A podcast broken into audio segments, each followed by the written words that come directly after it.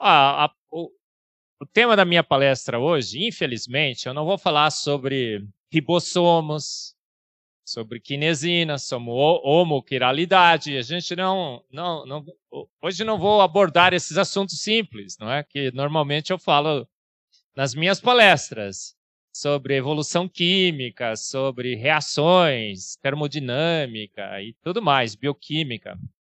Hoje eu vou falar sobre a palavra de Deus, sobre a Bíblia. E realmente não é um tema que eu eh, tenha me dedicado muito nos últimos anos. Quando eu entrei para esse debate do design inteligente, como químico, um pouco de bioquímico, eu comecei a me dedicar e concentrar nos aspectos químicos e bioquímicos do debate. Por isso que eu falava de homoquiralidade, essas coisas simples, né, que todo mundo entendia. Eu até trazia a Elizabeth junto, porque é minha esposa, porque eu falava assim, linda, você entendeu? Ela falou, não entendi nada. Aí eu falei, ixi, preciso, né, né, Arthur, preciso calibrar esse negócio. Aí um dia que ela falou assim, nossa, até que eu entendi. Eu falei, opa, tô melhorando. Mas, mas, outro dia, eu estava assistindo um podcast. Eu não vou dizer qual é, mas se você for espertinho, você vai conseguir descobrir qual é. Era o número 23, tá? E no, no, no podcast 23, um irmão em Cristo, irmão em Cristo, meu irmão em Cristo, ele diz o seguinte: porque a ciência se acha na ciência, na ciência naturalista, no Big Bang, na evolução. E ciência não se acha na Bíblia. Na realidade, a Bíblia é um livro legal, bacana. Mas ela tem o quê? Teologia, tem um pouco de filosofia, mas ciência não tem na Bíblia. Ciência verdadeira se acha na ciência naturalista. Eu estava sentado, felizmente, senão eu teria caído, caído, né? Em pé. Infelizmente, o Arthur falou aqui que há um ataque à palavra de Deus. E esse ataque sempre ocorreu fora das nossas igrejas.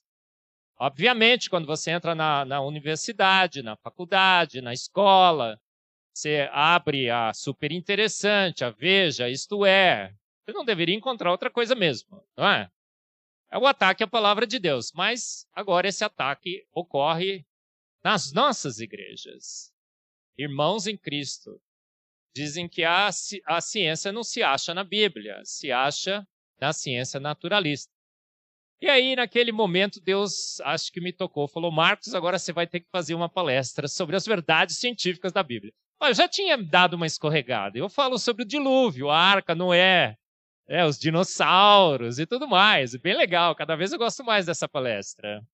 Mas aí eu falei, eu vou montar uma palestra sobre a autoridade científica da Bíblia. E estabelecendo a autoridade científica da Bíblia. Porque a Bíblia não quer ensinar química, não quer ensinar física, não quer ensinar biologia, mas ela está repleta, atolada, afogada, abarrotada de verdades científicas, gente. a ciência das nossas origens você encontra em Gênesis 1, 2, 3. Como que Deus fez o universo? pelo poder da sua palavra. Uma descrição muito, muito, muito melhor do que a ciência naturalista, que diz que uma grande explosão pegou nada para nada por nada e bum, do nada fez o tudo. Um Deus que, pelo poder da sua palavra, disse: haja vida e houve vida, façamos o homem a nossa imagem e semelhança, e nos fez dos elementos que constituem a terra. Olha só, muito melhor do que aquela história que diz que naquela sopa ácida, escaldante, venenosa, nasce a primeira ameba que, lenta, gradual e sucessivamente ao longo de milhões e milhões de anos, vai evoluindo, passa pelo chimpa, que é até humano, não é? até chegar em você, uma ameba evoluída. Eu sempre brinco, né? Não sei se você já teve nas minhas palestras, eu sempre faço essa introdução. Não sei se você já cumprimentou a ameba evoluída que está do seu lado. Se não fez isso ainda, por favor, né? A Mebinha, a Meb... Vamos, gente, cumprimenta aí, olha aí, falou a Mebinha, a Mebão. Gente, é essa a ciência. É essa a ciência que dizem que a gente deve adotar no lugar da ciência de Gênesis 1, 2 e 3. Nesse mesmo podcast, ele diz porque Gênesis é alegoria. É uma história que talvez contaram porque Deus não iria explicar a evolução para aquele povo que também não entendia de ciência. Aí é alegoria, na realidade, é o mundo perdido de Adão e Eva. E nesse mesmo podcast falaram sobre uma semelhança entre o relato de Gênesis com o épico. Um épico muito conhecido. Gilgamesh. Gente, o épico, esse épico diz que é, teve um grande dilúvio e o barco é uma, um cubo. Já viu isso? O épico é um absurdo. Na realidade, comparar o Gênesis com o épico de Gilgamesh. Aí eu falei, fiquei bravo. E aí, quando eu fico bravo, né, Alicia? Cara, agora eu fiquei bravo. Eu falei, cara, nós temos que reestabelecer a autoridade científica da Bíblia. Porque estão atacando essa autoridade. A Bíblia não tem ciência, mas ela tem, ela não quer ensinar ciência, mas ela tem grandes verdades, grandes verdades científicas. E aí eu comecei a fazer uma lista, uma lista. E a minha lista está lá nos 40, 50, acho que já tem uns 60 exemplos. Eu escolhi os 10 melhores, tá bom? E eu queria mostrar para vocês 10 verdades científicas da Bíblia. E diz que a Bíblia tem sim ciência, tem a ciência das nossas origens, Olha, a ciência da Bíblia, por exemplo, na, no sanitarismo, na pandemia. Quem disse que era para lavar a mão, gente? Olha, quantas pessoas morreram com a medicina de homens porque não lavavam as suas mãos? A gente tem uma história sobre isso, né? É uma das verdades, não vou falar hoje, mas mencionar rapidamente. Olha, as verdades históricas, a história da Bíblia, né? Muitos, muitas cidades, muitos reis, né? Davi, por exemplo, era considerado um mito. Hoje nós descobrimos que Davi é um personagem histórico, magnífico.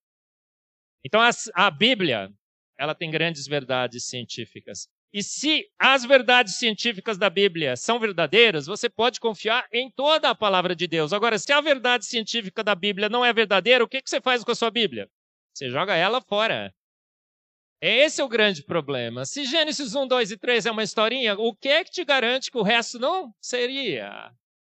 Então nós temos que reestabelecer a inerrância da Bíblia, uma Bíblia que trata de fatos literais. Quando a Bíblia diz que aconteceu, aconteceu. meu programa ali na, na IPP TV, você já notou, toda quarta-feira às 9 horas da noite, né? Você vai assistir no canal da, da IPP TV, o Fé e Ciência, eu trouxe já dois grandes teólogos que eles falaram: olha, até quando a Bíblia fala sobre poesia, a poesia é sobre fatos reais. Até a poesia da Bíblia é verdadeira. É incrível.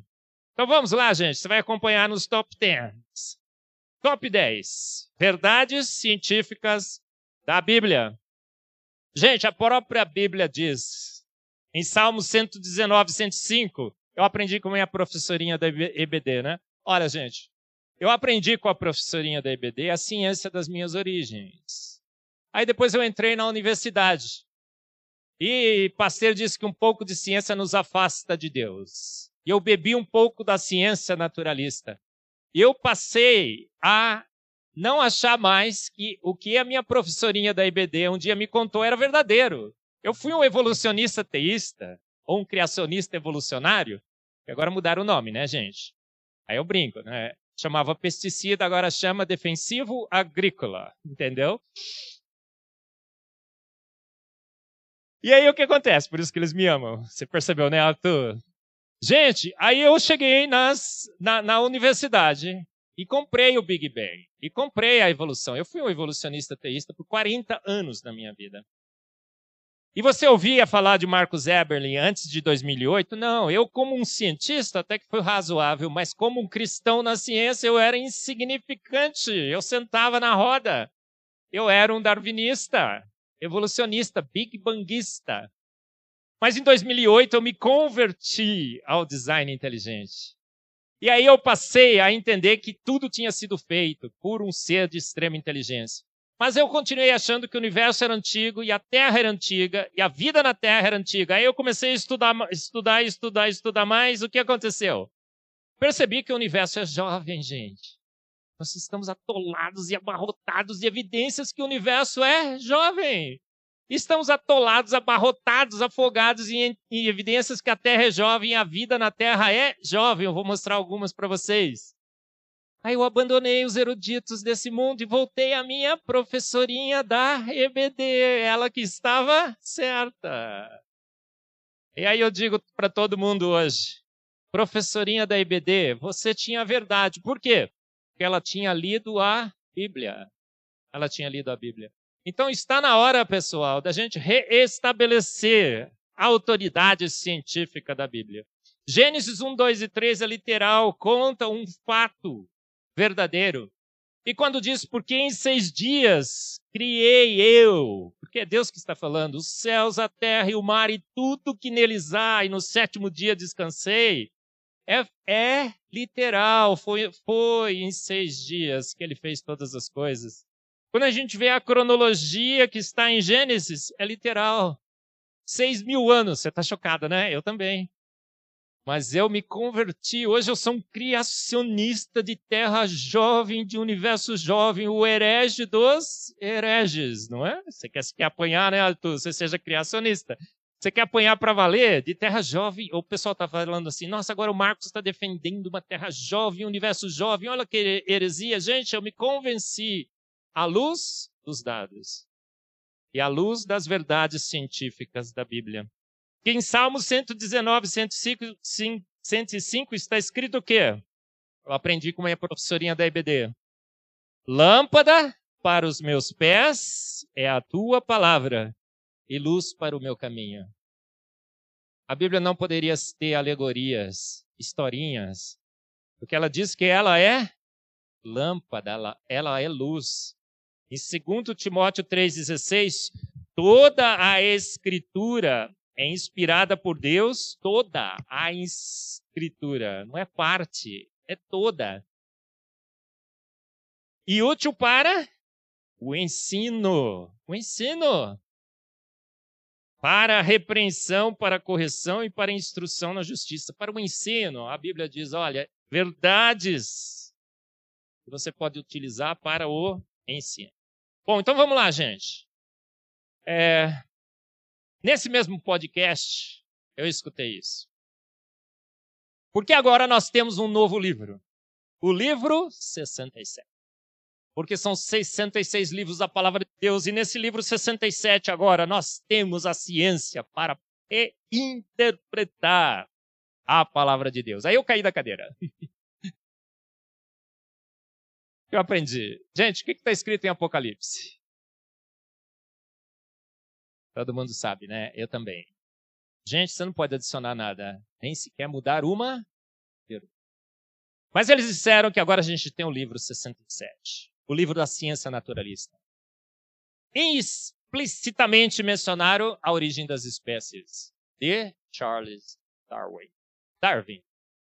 O Big Bang é a ciência naturalista. Eu uma vez estava sentado, agora não é mais o podcast, mas eu estava sentado numa igreja cheia, era um curso de ciência em fé. E o palestrante disse assim: porque nós não tínhamos a ciência para interpretar a palavra de Deus. Hoje nós temos a ciência da evolução, nós temos a ciência do Big Bang. Eu estava sentado na primeira fileira, Arthur. E eu sou Pedro, né? Eu não sou Paulo. Eu quase cortei a orelha dele, mas eu aguentei firme e forte. E ele disse que agora nós temos, nós temos a evolução para interpretar a palavra. E os irmãos que achavam que Adão e Eva no paraíso e tal dessa igreja já saíram da igreja. Gente, o livro 67 para interpretar a palavra de Deus. Gente, quem é que interpreta a palavra de Deus? O único que tem autoridade para interpretar a palavra? O Espírito Santo de Deus. Você aprendeu isso com a sua professorinha da IBD, não aprendeu? Eu também. E maldito homem que confia no homem. A ciência desse século, gente, a gente faz ciência, né, Alícia? Nós fazemos ciência, mas todo mundo que faz ciência tem que saber que a ciência desse século será reformada pela ciência do século vindouro. A gente acreditava na geração espontânea, não era? Não era o nosso paradigma. A física de Newton foi, trans, foi, foi, foi atualizada e reformada pela mecânica quântica. Maldito homem que confia no homem e coloca a autoridade da ciência acima da palavra de Deus. Então nós precisamos reestabelecer a autoridade científica da Bíblia. A Bíblia é inerrante, ela é absoluta e ela é suficiente. Ela é suficiente. Você não precisa de mais nada. Não precisa. Então vamos lá, gente. Top 10. Ah, vou escolher algumas. Eu sempre fico assim tentando trocar, porque, nossa, você precisa entrar, precisa entrar, mas são só 10, né? Não dá para falar muito. Ah, um monte de gente. Olha, eu, eu tenho um programa agora na, também, a, o IPPTV tem a Notícias do Bem. Eu, eu faço a, a, sessão de ciência e tecnologia.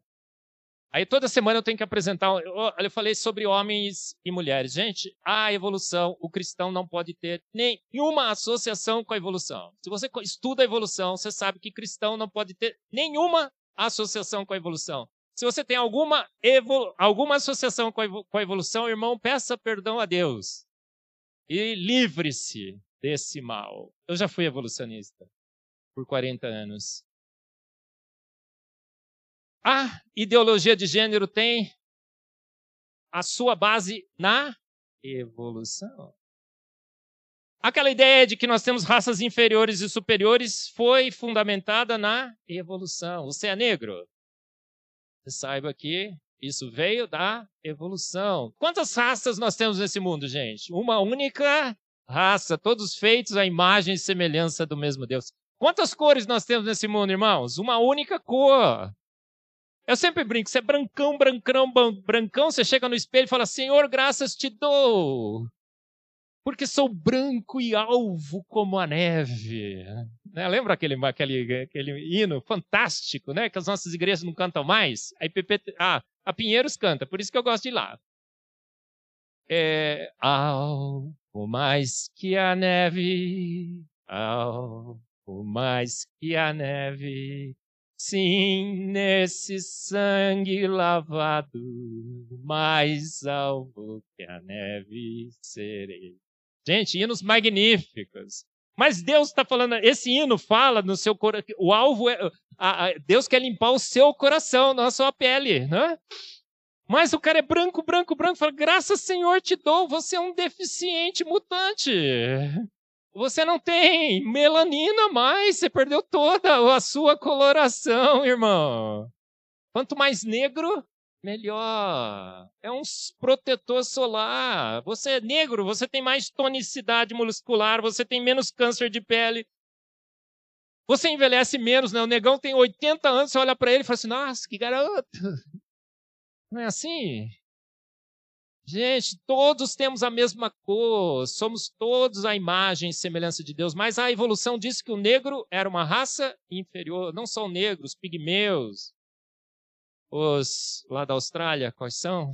Os aborígenes, gente, tiraram os filhos dos aborígenes para tentar educá-los, porque eles eram uma raça inferior, o pai e a mãe não poderiam. O cristão não pode ter nenhuma, nenhuma associação com a evolução. Não pode. Mas então vamos lá, gente. Primeira grande verdade científica da Bíblia. Gênesis 1,16 está escrito assim: Deus fez os dois grandes luzeiros, o maior para governar o dia e o menor para regular o andamento da noite. E formou também as estrelas. Aí você vai falar assim: nossa, Marcos, que verdade científica é essa? Gente, se a Bíblia fosse, se Gênesis fosse alegoria, uma historinha qualquer, contada para nos lub, lubrificar, isso mesmo. Você acha você acha que a historinha diria: fez dois grandes luzeiros? Tá bom demais, não tá? Pararia ali. Mas ele disse: o maior para governar o dia e o menor para governar a noite. Você já percebeu que essa é uma declaração extremamente arriscada da Bíblia? Ela é arriscada demais para um livro de alegoria. Por quê? Porque quando você olha para o céu sem telescópio, sem luneta, o que acontece? Quem é o maior? Você está olhando para o céu, sem telescópio, sem luneta. Quem é maior, o Sol ou a Lua? Quem acha que é o Sol? Levanta a mão assim. Quem acha que é a Lua? Levanta a mão. Quem acha que os dois são iguaizinhos, do mesmo tamanho que nem eu? Gente, Para o observador terrestre, se você pegar uma reguinha e for medir o diâmetro do Sol e da Lua, eles são exatamente, exatamente iguais. Gente, por que, que essa é uma declaração extremamente arriscada? Porque a ciência daquele dia, provavelmente, quando o Gênesis foi escrita, dizia o quê? Os dois têm o mesmo? Ou ninguém sabe. Mas a Bíblia afirma, muito antes dos telescópios e das lunetas, que o Sol é maior do que a Lua. Por que, que Deus fez isso? Quando eu chegar para Deus e falar assim, Deus, o Senhor fez de propósito, não fez? O Senhor é um exibido e um exagerado, não é? Você já viu, né? Deus não é exibido e exagerado. Ele não, ele não faz isso mesmo, de propósito. Ele fez. Eu vou falar, senhor, o senhor fez? Fiz. Ele vai falar assim, eu acho, né, Arthur? Ele vai achar que se eu fiz mesmo, Marcos, mas sabia, o senhor é fogo, não passa. Né, Deus? Deus fez de propósito. Por quê? Ele falou, eles vão verificar. Verificarão. E a ciência foi realmente verificar. E o que, que nós descobrimos, gente? De fato, o Sol é bem, bem maior do que a Lua. Mas ele é só maior do que a Lua? Não. O que acontece com o Sol? Quantas vezes, Alicia, o Sol é maior do que a Lua? É, você sabe química, mas é, não, fugiu da, da aula de astronomia. Eu tô, tô traduzindo um livro agora, Classical Conversation. Porque assim, os pais de filhos cristãos não tem outra opção, né? Você coloca na. Então ele ou é uma, uma escola confessional ou é homeschooling. É, escola confessional às vezes é muito cara e nenhuma é muito confessional, né? Então o homeschooling cresce no mundo inteiro. Eu estou traduzindo um livro, então eu estudei, estou estudando tudo de novo agora. É cosmologia, muito legal. E lá fala 400 vezes maior do que a Lua. Gente, mas quantas vezes a Lua está mais próxima do, da Terra do que o Sol? 400 vezes também. Então nós temos nesse, nesse planeta só nesse planeta. Um espetáculo delirante, magnífico. Eclipse solares. Quanto que é eclipse solar? Perfeita. Uma das grandes assinaturas de que um grande Deus fez o universo e fez a vida, os fez prontos. Porque quando a Lua se intercala entre o Sol e a Terra, o que acontece com a Lua? Ela cobre 100% o Sol. Gente, e é um espetáculo itinerante que corre o planeta. Recentemente teve uma eclipse solar perfeita. Um eclipse, né? É um. Ah, é masculino, né? Um eclipse solar perfeito nos Estados Unidos. E aí eu perguntei para o meu amigo, eu sempre menciono isso porque foi espetacular. Ele falou assim: Marcos, como é que aconteceu? Ele falou: Marcos, as pessoas chegavam na rua, tinha gente ajoelhada, falando assim: quão grande é o meu Deus. É um show, não é? Agora, para que serve eclipse solares perfeita, gente? Para que serve? Serve para alguma coisa? Não serve para nada. A não ser para o louvor, a glória do nosso grande Deus. Ele fez para nós, não fez? Um show. Uma prova indesculpável. E aonde está dizendo isso? Em Gênesis 1,16. Eu fiz o maior e o menor, gente. Vai medir. Está igualzinho, né? Mas saiba que um é maior, outro é menor. Uma afirmação feita muito antes dos telescópios e das lunetas. Uma verdade científica. Número dois. Essa é muito, muito legal, porque tem várias e várias implicações. Em Gênesis 1, Gênesis de novo, a alegoria. A alegoria de Gênesis está dizendo o seguinte: E disse Deus: Ajunte-se as águas debaixo dos céus, em quantos lugares? Num. E apareça quantas porções secas? Ah, ah, é quantas, Arthur? Uma só. Sabe bem matemática. E assim foi. E chamou Deus a porção seca terra. E o ajuntamento das águas chamou mares. Quantos mares tinha nesse planeta e quantas terras? Uma única terra e um único mar. Uma, uma afirmação da Bíblia extremamente arriscada. Porque a cientista, então, um pouquinho depois que isso aconteceu, olhando os cinco, seis continentes e os mares todos no planeta Terra, o que falaria? Sim, é alegoria. Está falando um só, mas são vários. Mas o que, que a gente descobriu? Olha, inclusive muitos desconfiaram, né?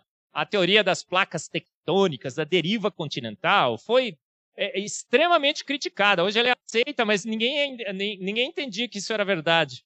Mas o que, que nós descobrimos hoje? Você está vendo os continentes ali, gente? Você pegar os continentes e encaixar os continentes, o que acontece? É um encaixe perfeito, é um quebra-cabeça. E hoje a gente sabe que provavelmente, muito provavelmente, realmente existia antes um único continente, chamado popularmente de Pangeia. E se tinha um continente só, quantos mares tinha? Único. Incrível, não é? Olha, uma teoria científica dessa deriva continental, das placas tectônicas e tudo mais, essas rochas que estão flutuando sobre o manto plástico, né? as rochas plásticas do manto, é uma descoberta extremamente recente. E esses continentes se encaixam perfeitamente, mostrando que de fato Gênesis tinha razão, é um único continente. É um único continente. Agora eu vou te fazer uma pergunta: quanto tempo faz que esse processo se iniciou e quanto tempo faz que esse processo está acontecendo? Certo, era um único continente, trincou e começou a separar. Há quanto tempo faz que essa separação acontece? Por quanto tempo ela corre? O que, é que vocês acham?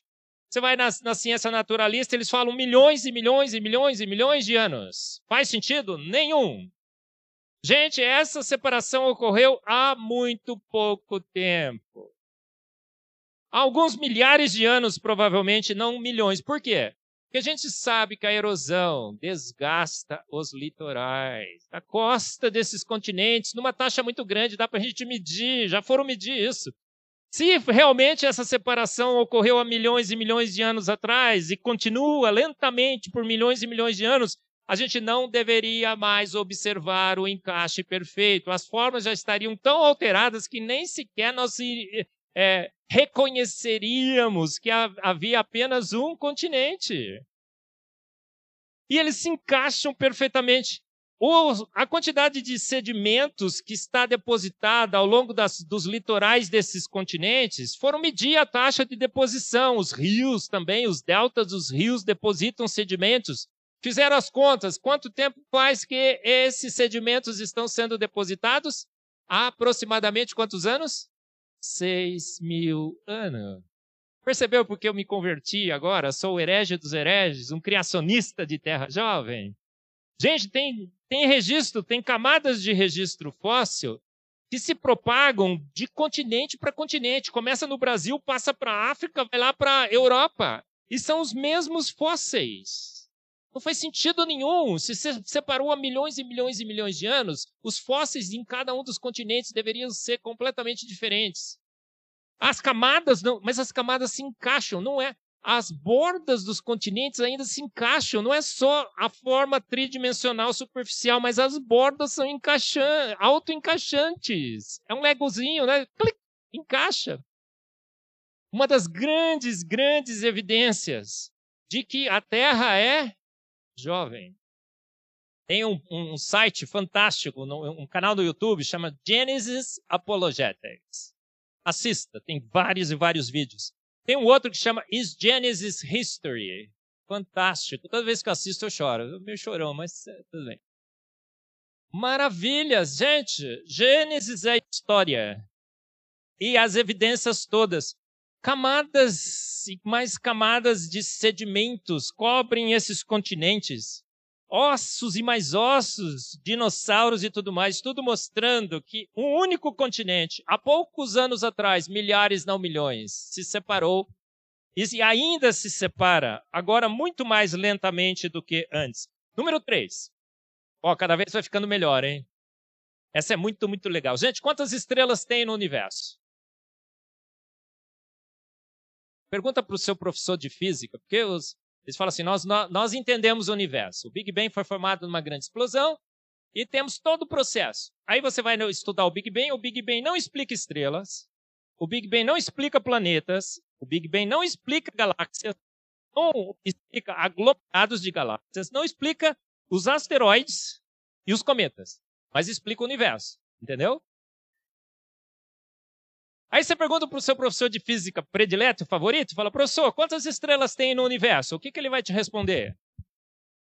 Sei.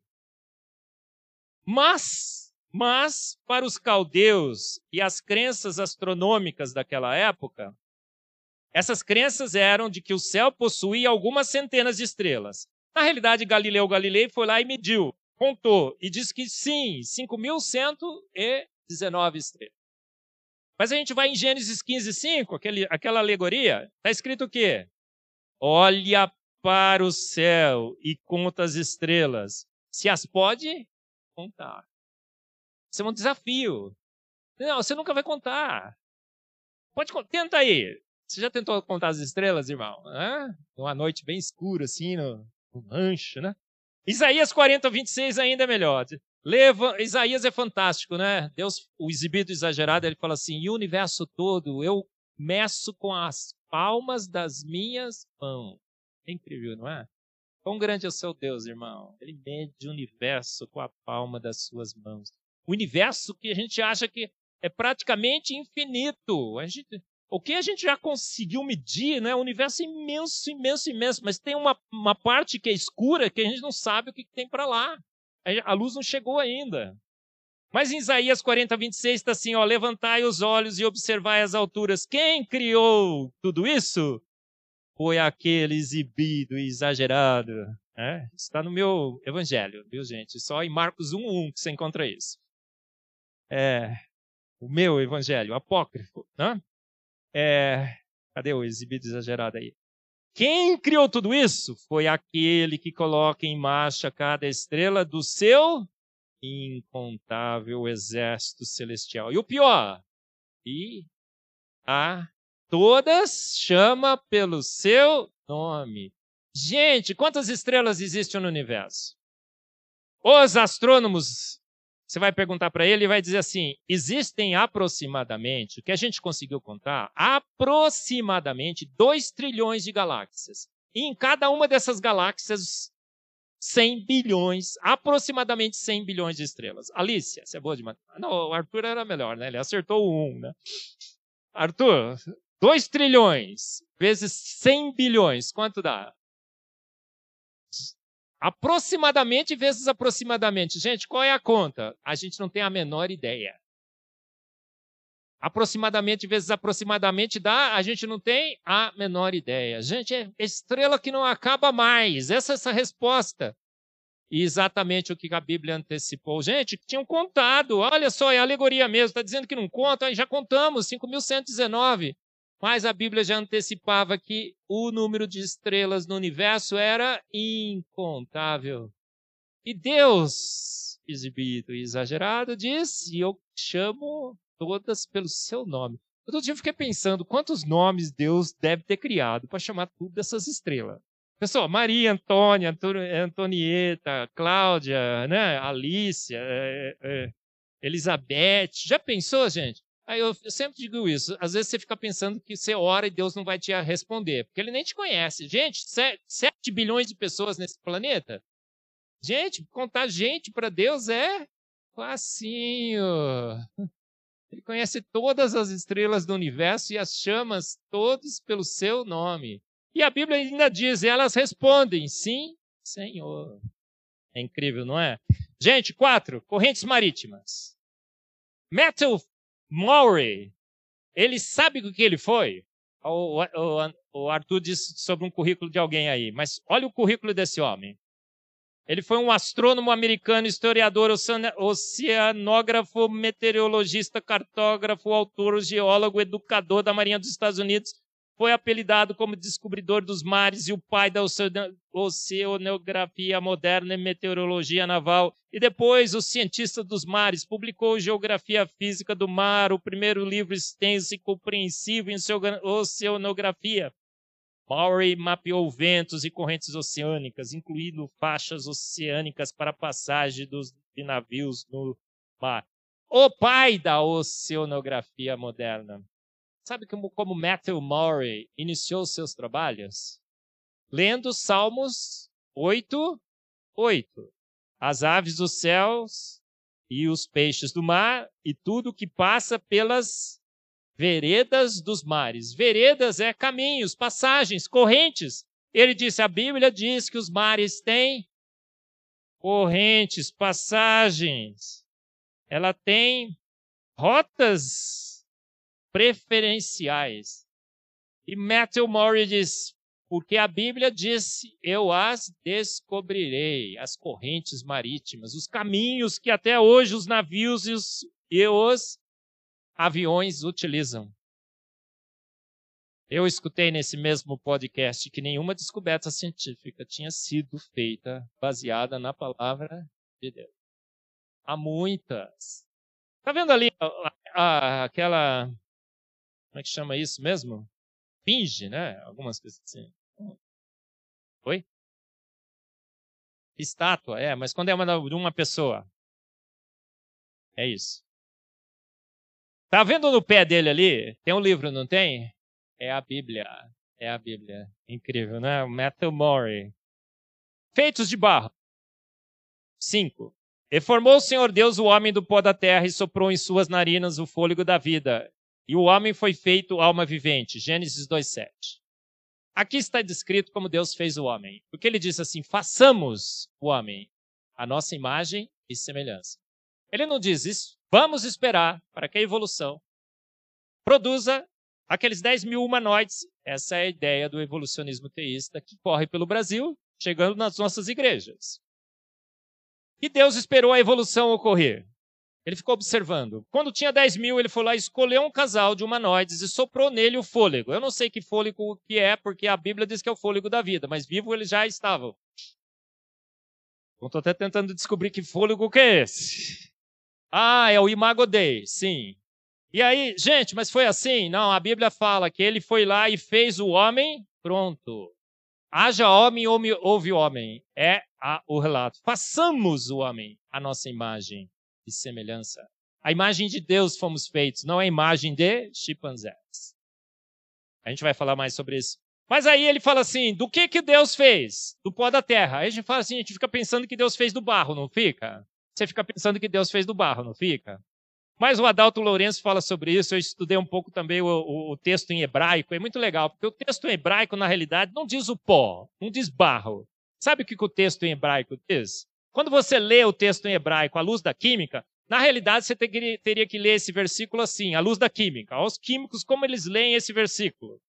E formou o Senhor Deus o homem dos elementos que constituem o solo terrestre. Aí nós fomos avaliar todos os planetas que existem e que a gente conhece. O que acontece? O planeta Terra é o único planeta conhecido que tem os mais de 60 elementos químicos indispensáveis para a vida. Incrível, não é? O único planeta. Você quer mudar para Marte? Você já viu aquela expedição? Eu nunca vou, porque só tem CO2 lá, né? Aí diz que vão levar uma plantinha que vai produzir oxigênio. Oxigênio com CO2 também não dá. Você tem que ter oxigênio com nitrogênio na proporção certa de 3 para 1. Você tem que ter argônio, você tem que ter vapor de água, você tem que ter CO2, o efeito estufa. Mas e os elementos do planeta Terra? São 60 indispensáveis? Não. Olha, quem toma zinco? Eu tomo. Tem magnésio? Faz complementação de magnésio. Vocês não faz? Faça, irmão. É bom, um pouquinho, não faz mal. Quem faz ele, é, complementação de minerais?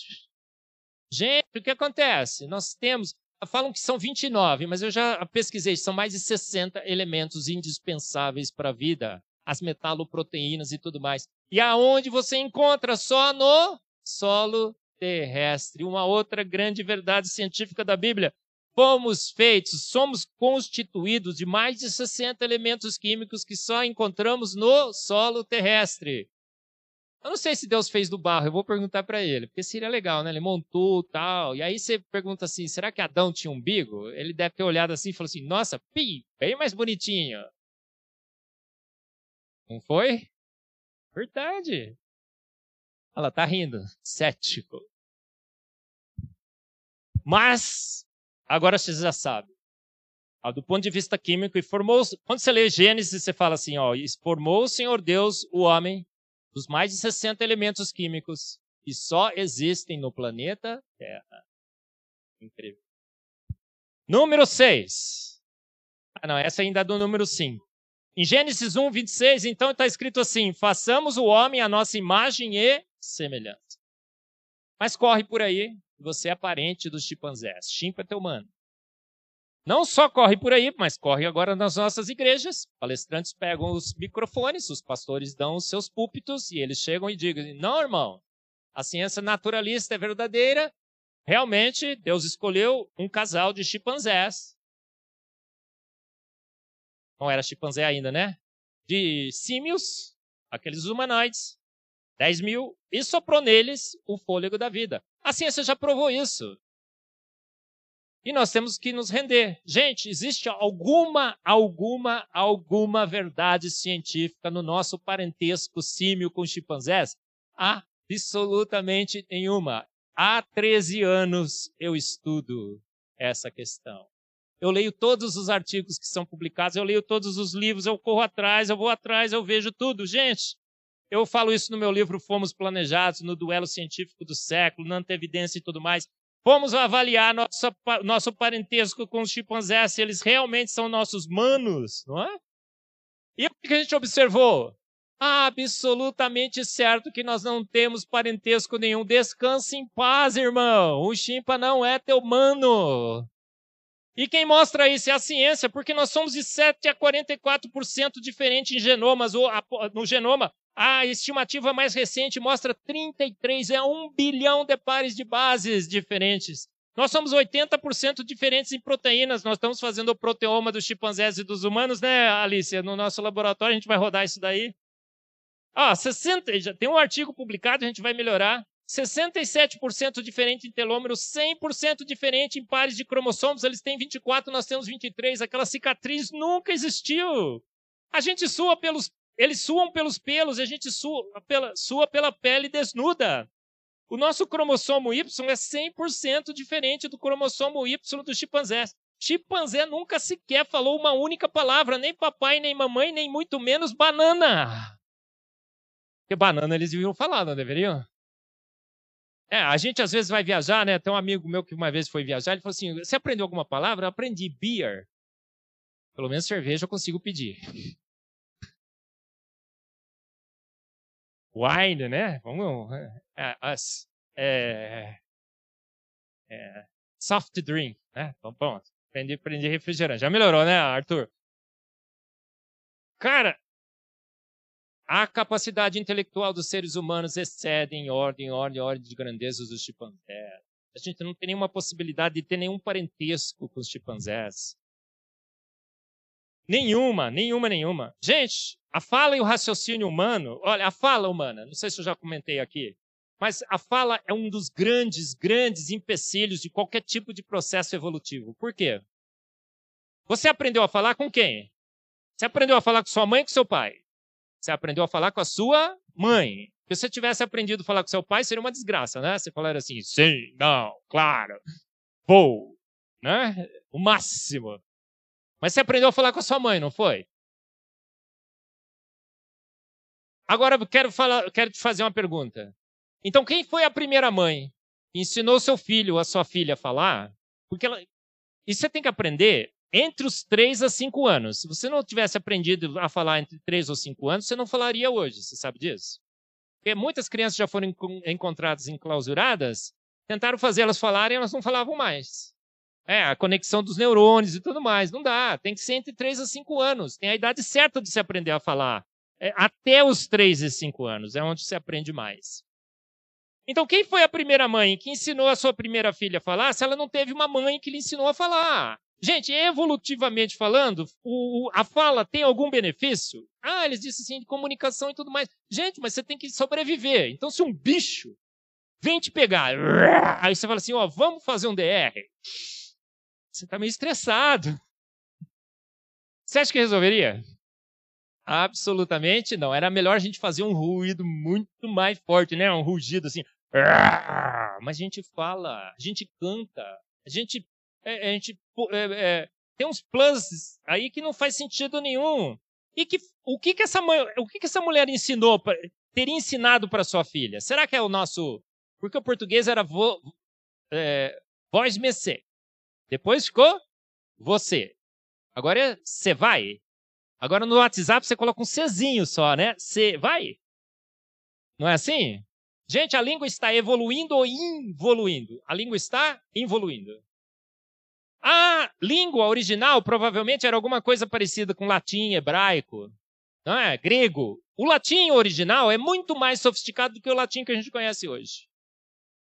Então, quem foi a primeira mãe que falava latim, grego ou hebraico com a sua filha, ensinou a falar numa língua. A gente não conjuga mais verbo, a gente fala eu vou ir. Por que, que você fala eu vou ir? Porque você esqueceu que a conjugação certa é eu irei. Não é? E a gente fica é, jogando com as palavras porque a gente não sabe mais conjugar os verbos. Gente, quem foi a primeira mãe que falou essa língua extremamente complicada? Se ela não, não faz sentido nenhum do ponto de vista evolutivo, a gente falar. Como é que eu vou casar o meu Deus com essa teoria, gente? A reprodução humana, né? Ah, se o bicho já reproduzia por si só, como de repente agora tem dois sexos?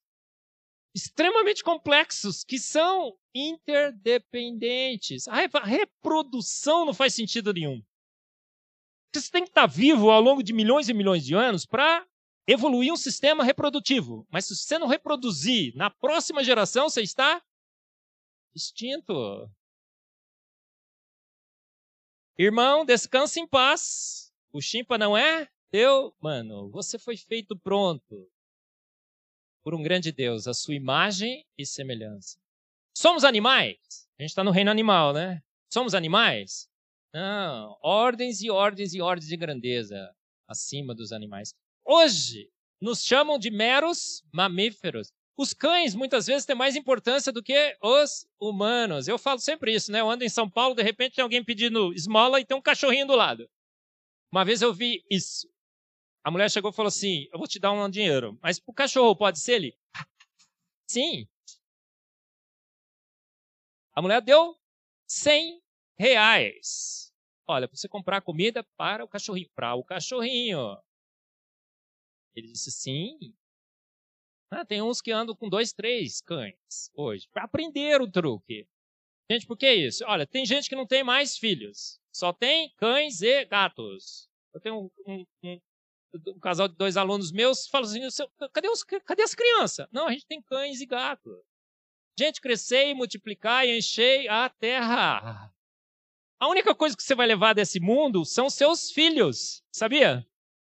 Porque parece que tem indicações na Bíblia que você chegar no céu, você vai reconhecer os seus filhos, você vai reconhecer. O ex-namorado não, mas o filho, sim.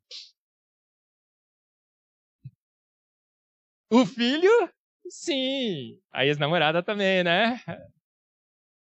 Ex-esposa. Vai reconhecer, gente. Número 6. Falando demais. Barco imenso de madeira. Olha a alegoria. Olha, porque quem crê que a Bíblia é alegoria diz que o, o dilúvio não ocorreu. Ah, se ocorreu foi, foi regional. Gente, foi o menor sentido, né? Deus criar um barcão, mandar todo mundo entrar e tal. Se era só falar assim, gente, mudando de coordenada. Cobriu todos os montes da terra. Mas ainda lá naquela alegoria diz o seguinte: faça para ti arca de madeira de gopher. Por que, que ele mandou usar essa madeira? Hoje a gente sabe que é a madeira mais. É, a melhor madeira para se construir um barco de madeira. Coloque betume. Betume é o melhor isolante. E aí ele fala assim: as dimensões de 30 por 5 por 3. E aí o texto é assim: ó, fará uma arca de uma janela. Côvodo e acabarás em cima e tudo mais. Gente, isso é uma verdade científica? Isso é uma verdade científica? Um texto técnico, sóbrio. Um relato com dimensões, com instruções. Isso aqui é, é instrução de fazer um barco. Vamos avaliar as instruções da alegoria de Gênesis e o que, que a gente conseguiu descobrir? Há muito. Ó, todo, todo pessoal que faz engenharia naval vai fazer um TCC. Os alunos têm todo mundo, não sei por que essa ideia. Vamos ver se aquelas dimensões da Arca de Noé realmente fariam um bom barco. barco. Tem um monte de TCC já feito, tem um monte de simulações e tudo mais. Esses artigos já foram publicados. Sabe qual é a conclusão? As dimensões da barca de Noé representam o maior barco possível de ser construído em madeira. Ninguém nunca construirá um barco maior do que esse. Ninguém nunca construirá um barco maior do que esse. Tem um parque temático nos Estados Unidos, chama Ark Encounter. Antes da pandemia, eu e o Adalto Lourenço estávamos querendo fazer uma excursão. A gente ia é, pegar um avião e tal. Ia todo mundo. Gente, o barco é imenso. Tá vendo ali? Ele é maior que o Titanic. Um barco imenso, imenso, imenso, imenso. Agora, o barco, ele era realmente. As dimensões eram boas? Gente, não era boa. Era excelente. A melhor possível. Foram fazer alguns cálculos. Sabe o que aconteceu com o barco, com as dimensões 30 por 5 por 3? Elas representam o barco que teria a maior, o maior conforto, a maior estabilidade, a maior resistência. Não, tá vendo ali, ó, tá bem no centro do triângulo.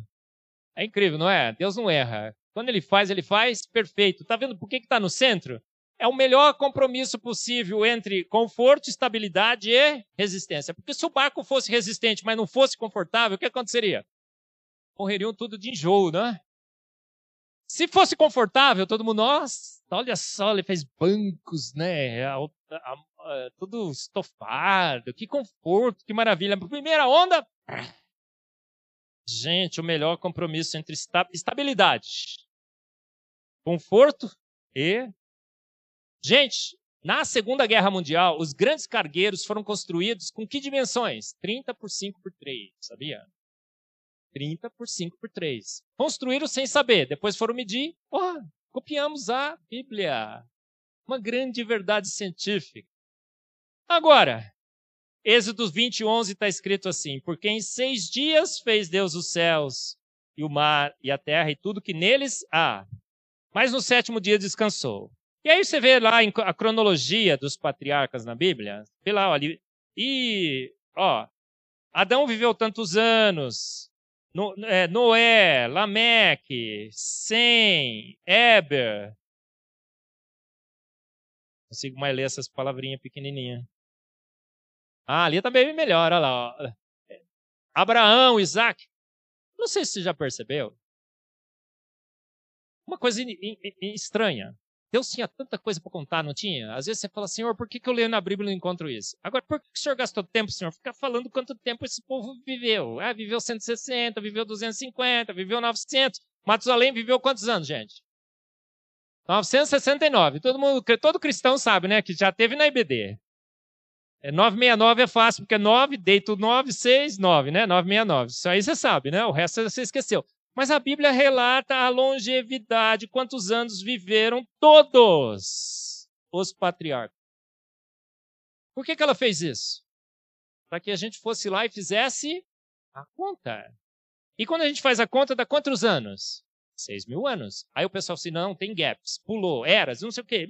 Não, é porque ele só disse um, ficou 600 mil anos, falou o outro. Será? E a Bíblia fala que viveu 900 anos. Não é uma, uma afirmação extremamente arriscada? Se fosse alegoria, fala assim, ah, fala que viveu 90, né? Porque todo mundo vive 90. Por que, que ela colocaria 900 para todo mundo ficar duvidando? A gente fica duvidando às vezes, né? Não foi 900. 900 não. Não é, é, é, você chega em 100, 120, você já dá glória a Deus, não é? Amém, Senhor, 120 anos. Mas será que eles viviam 900? Sabe o que a gente descobriu?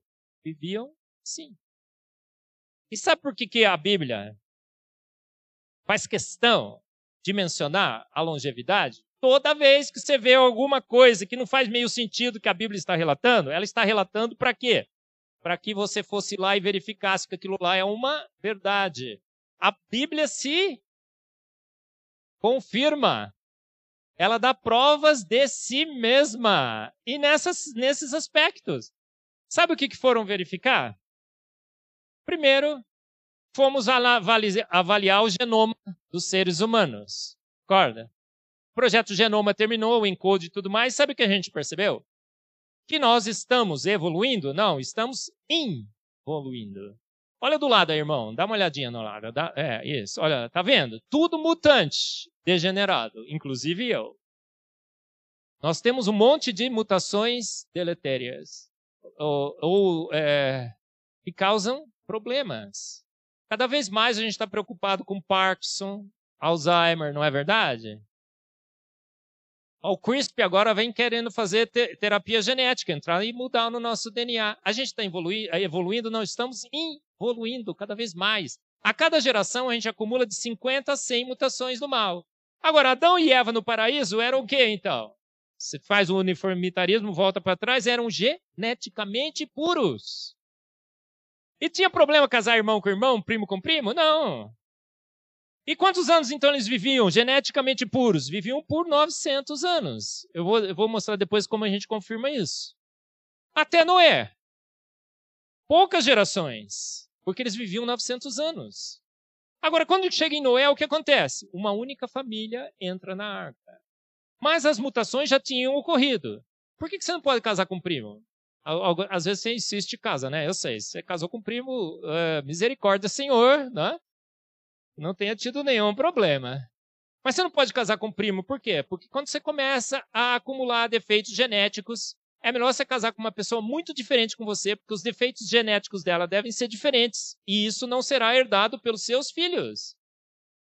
Mas Adão e Eva eram geneticamente puros. As gerações até Noé eram foram muito pouco afetadas por esse decaimento genético. Mas chega em Noé, o que acontece?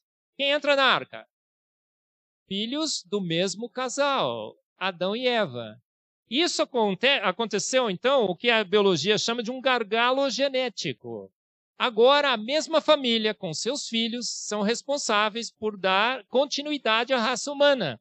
Muitos experimentos em biologia já foram feitos assim. Você pega um casal, isola numa região específica, deixa lá. O que acontece com a longevidade dos filhos? Vai caindo, caindo, caindo, de geração em geração. Quando animais estão para ser extintos, o que, que eles procuram? Animais de outras partes do planeta, porque não pode ter um casalzinho só. Isso é muito conhecido hoje, é um gargalo genético. A biologia foi verificar o quanto cai, de quanto cai a longevidade quando um único casal tem que fazer com seus filhos e primos que casem entre si. Aqui perto de São Paulo, é, teve uma, perto de Campinas, uma cidade, uma, uma, fazenda, em que todos começaram a casar entre si. Não sei se já viram, saíram até no, no Discovery, acho que passou isso começou a ter câncer e tudo mais, começou a morrer. É terrível isso. E cai a longevidade. E aí a biologia foi, foi verificar essa longevidade. Sabe o que acontece, gente? Há um decaimento exponencial. Foram fazer o mesmo cálculo para o decaimento exponencial dos patriarcas da Bíblia? Sabe o que, que deu? Exatamente o mesmo. É o decaimento é exponencial. Fizeram testes estatísticos, né? A gente às vezes tem os dados, tem que fazer testes estatísticos, a nova, coeficiente T e tal, R ao quadrado e tudo mais. Sabe quanto que é a concordância? De 96%. Por que, que a Bíblia colocou a longevidade dos patriarcas, irmão? Porque ela, Deus sabia. Eu vou falar, senhor, aquela lá do, da, do gargalo genético foi fantástico, não foi?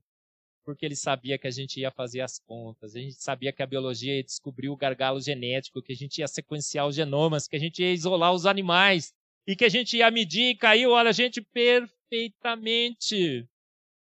Então está hoje estabelecido que a longevidade dos patriarcas eh, responde perfeitamente ao que conhecemos na biologia como gargalo genético que aconteceu em Noé. Se você faz, coloca gaps no meio, acaba com a, a estatística. Então, a, o relato bíblico da longevidade, a cronologia bíblica tem sido confirmada geneticamente. Ah, Marcos, mas a gente é muito antigo nesse planeta, não é? Você sabia que a gente, o pessoal fala que a gente herda 50% do pai, 50% da mãe. Você é 50% do pai, né, Alice? Você é 50% do seu pai, 50% da sua mãe, verdade? Mentira, você é muito mais da sua mãe do que do seu pai. Ainda bem, né? Oi? É, mas geneticamente você é mais sua mãe.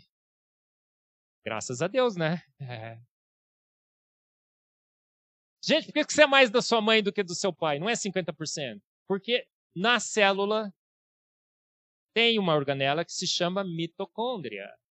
E a mitocôndria tem N funções, é extremamente importante. E a mitocôndria não pode ficar esperando a informação genética vindo do núcleo. Então a mitocôndria tem o seu próprio DNA, o DNA mitocondrial. E o DNA mitocondrial você não ganha do seu pai e da sua mãe, você só ganha da sua mãe. Tá vendo como a mãe é importante?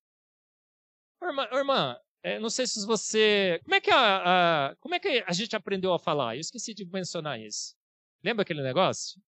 Como é que a gente aprendeu a falar? Em Gênesis está escrito que Deus toda tarde vinha no, no jardim conversar com o homem. Aí está errado, aí Gênesis errou.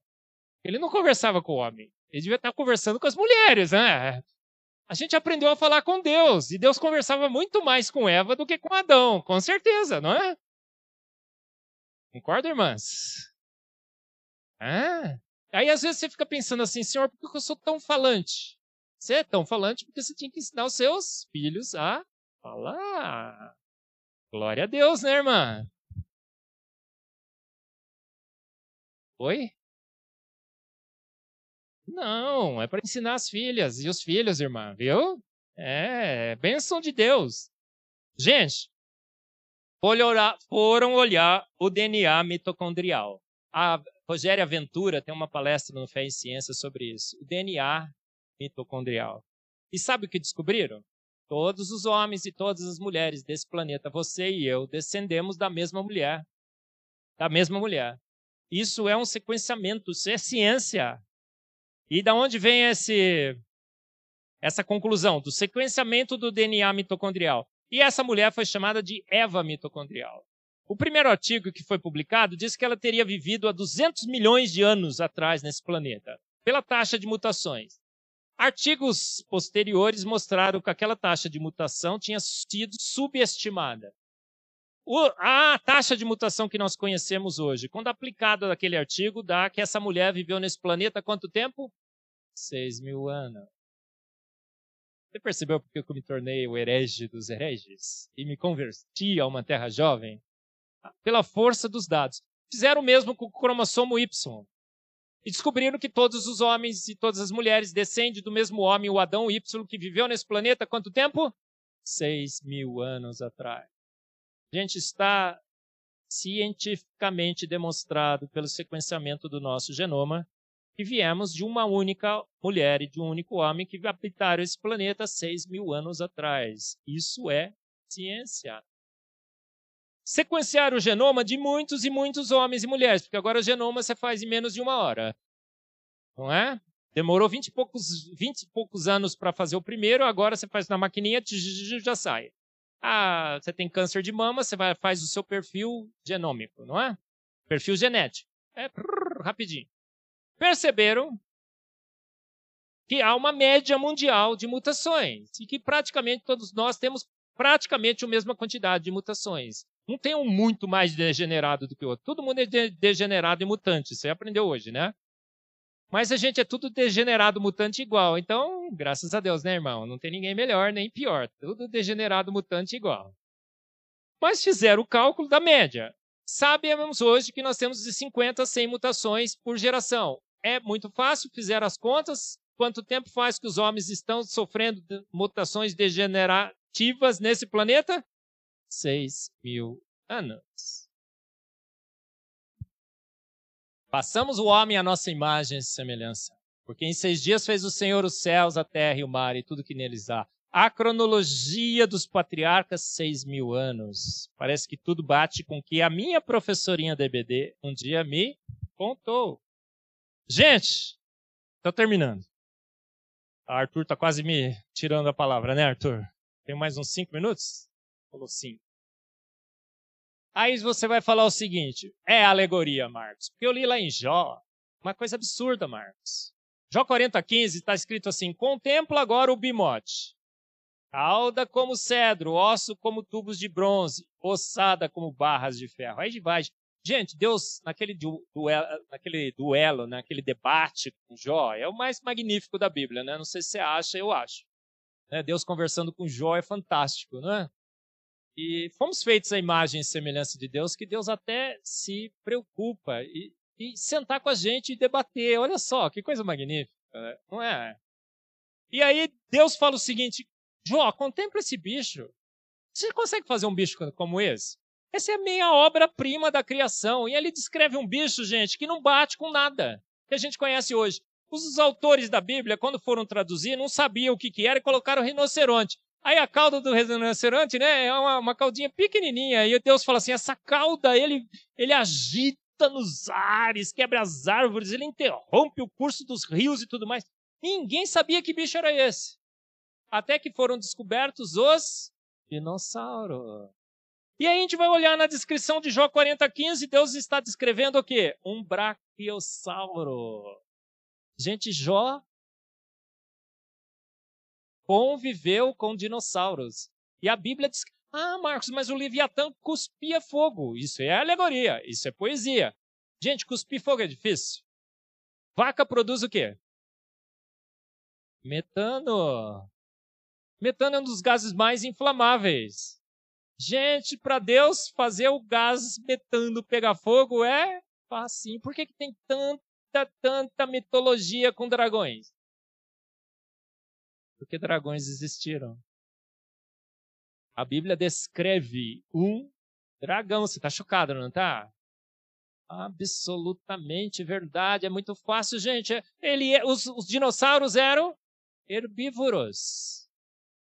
Ah, o T-Rex não pode ser herbívoro, Marcos. O T-Rex era gordão, gente, lento. Um bracinho curtinho. Ah, os, a, a, arcada dentária do, do T-Rex, já fizeram algumas estimativas. Se ele mordesse, desse uma puxada assim, o que aconteceria? Ele perdia os dentes, ficava banguelo. E aí a gente encontra ossadas de dinossauros totalmente com o dente bonitinho. O T-Rex era herbívoro. Aí você vai falar assim, não, Marcos, homens não, não conviveram com dinossauro. Porque eles gravam essas minhas palestras, colocam por aí, né? E o pessoal na, da academia fala assim, nossa, o Marcos... Ele, uh, outro dia um amigo meu me ligou e falou assim, Marcos, é, você precisa consultar um médico. Eu falei, é? Que tipo? Psicólogo? Ele falou, não, psiquiatra. Enlouqueci, gente. Enlouqueci. Há poucos anos atrás, Mary Schweitzer, uma paleontóloga cristã nos Estados Unidos, foram buscar um osso de T-Rex para ela. O osso estava no espinhadeiro, porque, ó, gente, você não sei se você crê ou não em, em dinossauro. Dinossauro existiu. Tem vales e vales e vales, inúmeros e inúmeros vales de dinossauros ossadas por todo esse planeta. Dinossauro existiu. Estavam na arca, morreram de fome e frio depois que saíram da arca. Foram buscar o osso do T-Rex, não cabia. Sabe o que eles fizeram? Cortaram o osso no meio. Eu brinco assim, né? Você vai buscar uma Ferrari no caminhão, você corta em dois pedaços, bota lá dentro e traz, certo? Gostou? É a lógica da Ferrari. Cortaram, chegou no laboratório da Mary Schwarzer, o, homem, o osso cheirava mal. Putrescina e cadaverina, duas diaminas. Voláteis. Gente, coisa volátil não dura 60 milhões de anos no osso. Tinha colágeno, células sanguíneas. Hoje já se descobriu mais de 14 diferentes tipos de biomoléculas em osso de dinossauro. Tecido mole. Gente, só dinossauro? O Augustus, eu fiz uma entrevista com ele no Fé e Ciência, ele é um paleontólogo, ele disse, Marcos, já cortamos tudo quanto é osso agora na, na, na camada sedimentar. Todos eles têm biomoléculas. Uma, uma, um bicho lá de quase um bilhão de anos tem biomoléculas intactas. Acharam DNA de dinossauro. O DNA a gente sabe que degrada rapidamente. As proteínas estavam intactas. Quantos anos que os dinossauros foram extintos? Milhares, não milhões. Milhares. Eles estavam com Jó. O Jó viu. Gente, é a Mary Schwartzer. O que, que ela é? Criacionista evolucionária, evolucionista teísta.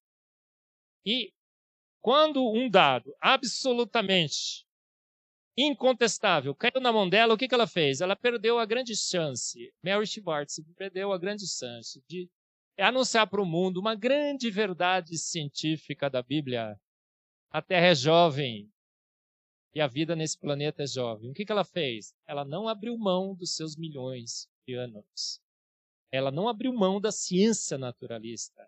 É porque é exatamente isso que acontece com o evolucionismo teísta. A ciência é absoluta. A Bíblia tem que se adaptar a ela. E Mary Schwartz fez o quê? Ah, não, eu vou descobrir como que proteínas são preservadas por 60 milhões de anos. E ela fez um trabalho e publicou com as reações de Fenton. Gente, eu sou químico, né? A também.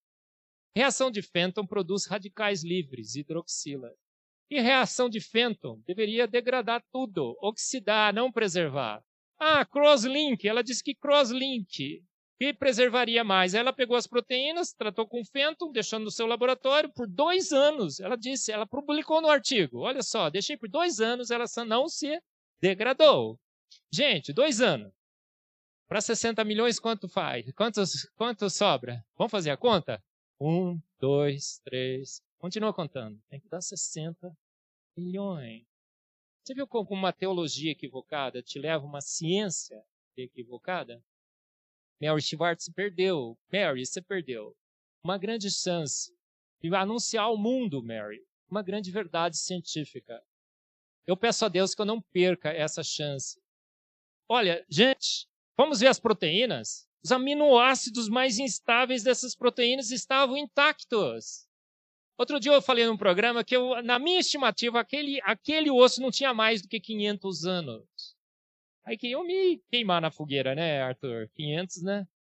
Gente, Mark Armitage, um pesquisador do Answers in Genesis, outro site herético para os criacionistas evolucionistas, foi lá em Hell Creek, em Montana, pegou um osso que estava a 60 centímetros do solo.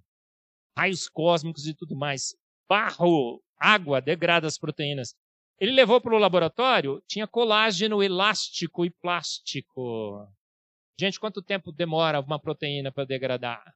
Seja, ó, dinossauro é peixe com galinha. Você colocar um peixe e uma galinha para fora da geladeira, quanto tempo degrada, irmão? Dias, não é? Ah, no osso lá teve algumas condições, os raios, raios cósmicos atingem o nosso solo. Está determinado. Está determinada. Os dados são incontestáveis. Dinossauros foram extintos há poucos anos atrás. Milhares, não milhões. Se dinossauros têm milhares de anos, toda a vida nesse planeta também tem milhares de anos. Gente, tá vendo esse dinossauro? É o mais presente. Agora estão achando tudo quanto é dino para tudo quanto é lado. Esse dinossauro foi encontrado outro dia. Tá vendo ali com pele. Pelé de dinossauro. Quase chegaram a dizer qual era a cor da pele.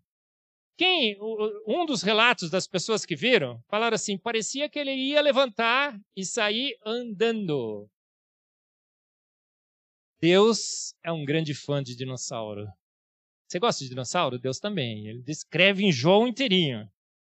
E ele não vai deixar os dinossauros perdidos. O que, que vai acontecer? Será que aquele DNA a gente vai reproduzir os dinossauros como foram feitos, foi feito no Jurassic Park? Não, por quê? Ó, mamute pode ser, porque tem a elefanta, né? Eles podem pegar o DNA do mamute, que já encontraram, e colocar numa elefanta, e ela vai parir, né? Um mamute. Mas tem dinossauro, alguma coisa parecida? Não. Então, olha, apesar de ter achado o DNA, esqueça, acho que a gente não vai conseguir reproduzir os, os dinossauros aqui mas na Jerusalém celestial. Eles estarão lá, não estarão? Então, gente, o Jurassic Park está por vir. Ó, circuncisão, agora vou bem rápido. Gente, circuncidareis a carne do vosso prepúcio e tal, tal, tal. O filho de quantos dias? Foi. Gente, uma afirmação para lá de arriscada. Isso aqui é uma estupidez de um é, alegorista colocar oito dias. Concorda comigo? Por quê? Quantos dias poderia ser depois que o neném nasceu? Podia ser um, dois, três, quatro, cinco, uma semana, um mês, dez meses, dois anos, não é? Ele falou oito dias. Podia falar assim, ó, circunda, mas não põe, não põe a data. Por que, que a Bíblia diz oito dias? Porque Deus quer que a gente faça prova da sua palavra. Por que oito dias? Por estudar o processo de coagulação tem uma proteína que chama protombina. A protombina, quando o neném nasce, o que acontece? Nos primeiros dias cai, tá vendo ali? Cai. Ela atinge um máximo de quase 120% do normal com quantos dias? Oito dias. Depois dos oito dias, cai de novo. Incrível, não é? Exatamente aos oito dias. Exatamente aos oito dias. O choro pode durar uma noite, mas a alegria vem pela manhã. Você chora, irmão? Tem gente que não gosta de chorar. Gente, chore quando você estiver triste. Chore, chore, chore e chore para valer. Porque a alegria virá pela manhã, se você chorar. Não é assim que a Bíblia está dizendo? Você chora normalmente porque uma lágrima lubrifica e esteriliza o seu olho. aquela lágrima normal. É o choro de esterilização e limpeza. Mas quando você chora, você sabia que a lágrima do choro é completamente diferente da, da lágrima normal que lubrifica e esteriliza os seus olhos? Foram fazer uma análise da lágrima. O que, que tem na lágrima do choro? Tem magnésio, manganês, um agente depressivo. Tem agentes de estresse, substâncias que causam estresse. E tem substâncias que causam dor. Então, quando você chora, você elimina as substâncias que te causaram dor, que te causaram estresse e que te causaram depressão. Por isso que depois de uma noite prolongada de choro, não é? O menino, né, a, a, namorada te largou, você chora, chora, chora. Você acorda? Ai, tô bem, nem lembro mais dela, não é assim? Gente, olha que coisa magnífica. Irmão, qual é o bicho nesse planeta que chora? Chimpanzé chora? Os nossos primos evolutivos? Chimpanzé não chora. Que bicho chora? Só o ser humano. Que bicho sorri? Irmão, dá um sorriso bem bonitão assim, ó. Não dá para ver, está tudo de máscara aí. É, alguns deu até para ver. Gente, qual é o bicho, o único bicho que chora? E o único bicho que sorri? Ser humano. A hiena sorri, ela faz. Mas aquilo lá não é sorriso, gente. Chimpanzé, os, os evolucionistas falam que chimpanzé ri. Quando ele faz assim, sabe quando ele abre a boca assim? Ah, aquilo lá é sorriso? Gente, sorriso, sorriso, sorriso. Quem sorri é o ser humano. Aquilo é forçação de barra para dizer que chimpanzé sorri. Não sorri nada. Agora, para sorrir, a gente usa 26 músculos da nossa face. Agora, do ponto de vista evolutivo, novamente, se o bicho vai te pegar e você olhar para ele e falar assim: serviu para alguma coisa? Gente, esse é brinde, acabou. Uma impossibilidade estatisticamente impossível. Tem todos os nomes dos patriarcas lá, não tem? Deus coloca não só a longevidade, mas colocou os nomes. Ele cita os nomes de todo mundo. Fala, senhor, para que eu quero saber o nome dessa turma aí? Uns nomes feios de vez em quando, né? Aí foram olhar no hebraico o que significam os nomes. Ah, há controvérsias, mas essas aqui são as melhores possibilidades do significado dos nomes. Tá vendo ali? Gente, o, o Kainan é tristeza. Você acha que o seu filho acabou de nascer, você põe o nome dele de tristeza? Já pensou? Coitado. É, tem uns aí que põe um, dois, três de Oliveira Filho, lembra? Aquelas. Mas tristeza. Olha o, o Lameque. Lameque quer dizer em hebraico desesperado. O Matusalém, sua morte trará. E aí foram ver todos os significados. Oi, Ninoca. É, foram ver todos os significados. Ninoca, minha filha linda, querida. Você acabou de chegar. É, o Nicolas e a Elizabeth. É, gente, por olhar o significado de todos os nomes dos patriarcas. Quando você lê esse nome dos patriarcas, o que que dá? Ao homem foi designado tristeza mortal, mas o Deus abençoado descerá dos céus, ensinando que sua morte trará descanso ao desesperado. Não é incrível? Lindo demais, não é? Olha, eu não sei se isso é certo, é lógico, eu não tenho certeza, mas a primeira coisa que eu vou perguntar, senhor, o senhor, senhor, senhor fez aquele negócio lá, né? É, colocou aqueles números, colocou aqueles nomes, né? Ele vai falar o quê? Foi, Marcos, foi. Tem o Koinonia House, a Hiding Message, The Gospel in Genesis. Gênesis, através dos nomes dos patriarcas, já anunciava o evangelho da Bíblia. Incrível, não é? Gente, terminando, reestabelecendo a autoridade científica da Bíblia. A Bíblia não é um livro científico, ela tem muita ciência. Ciência das nossas origens, fomos feitos prontos com Deus Todo-Poderoso. A ciência do, do tempo que essa terra existe, seis mil anos. A ciência da vida nessa terra, seis mil anos. A ciência de que fomos feitos de um homem, um único homem, de uma única mulher. A ciência que mostra que os dinossauros conviveram com os homens, estão a, a, extintos há poucos anos atrás. Será que estão extintos mesmo? Eu fico pedindo para Deus. O Selacanto, 200 mil anos acharam. O dinossauro, 60 mil. Aí eu fico pensando, né? Aquele monstro do Lago Ness, bem que poderia ser um dinossauro, né, Alice? Que você acha que coisa linda, né? Eu sei que é ilusão, mas falo, Senhor, seria a glória, não é? É ilusão, eu sei. Gente, restabelecendo a autoridade científica da Bíblia. A Bíblia tem fé? Sim. Tem ciência? Não, não. Ela tem muita, muita ciência. É lâmpada para os nossos pés, luz para o nosso caminho. É inspirada por Deus e útil, toda útil para o nosso ensino. A Bíblia é absoluta, inerrante. Ela não conta alegorias, ela não conta em verdades, ela não nos conta uma historinha, ela conta relatos técnicos.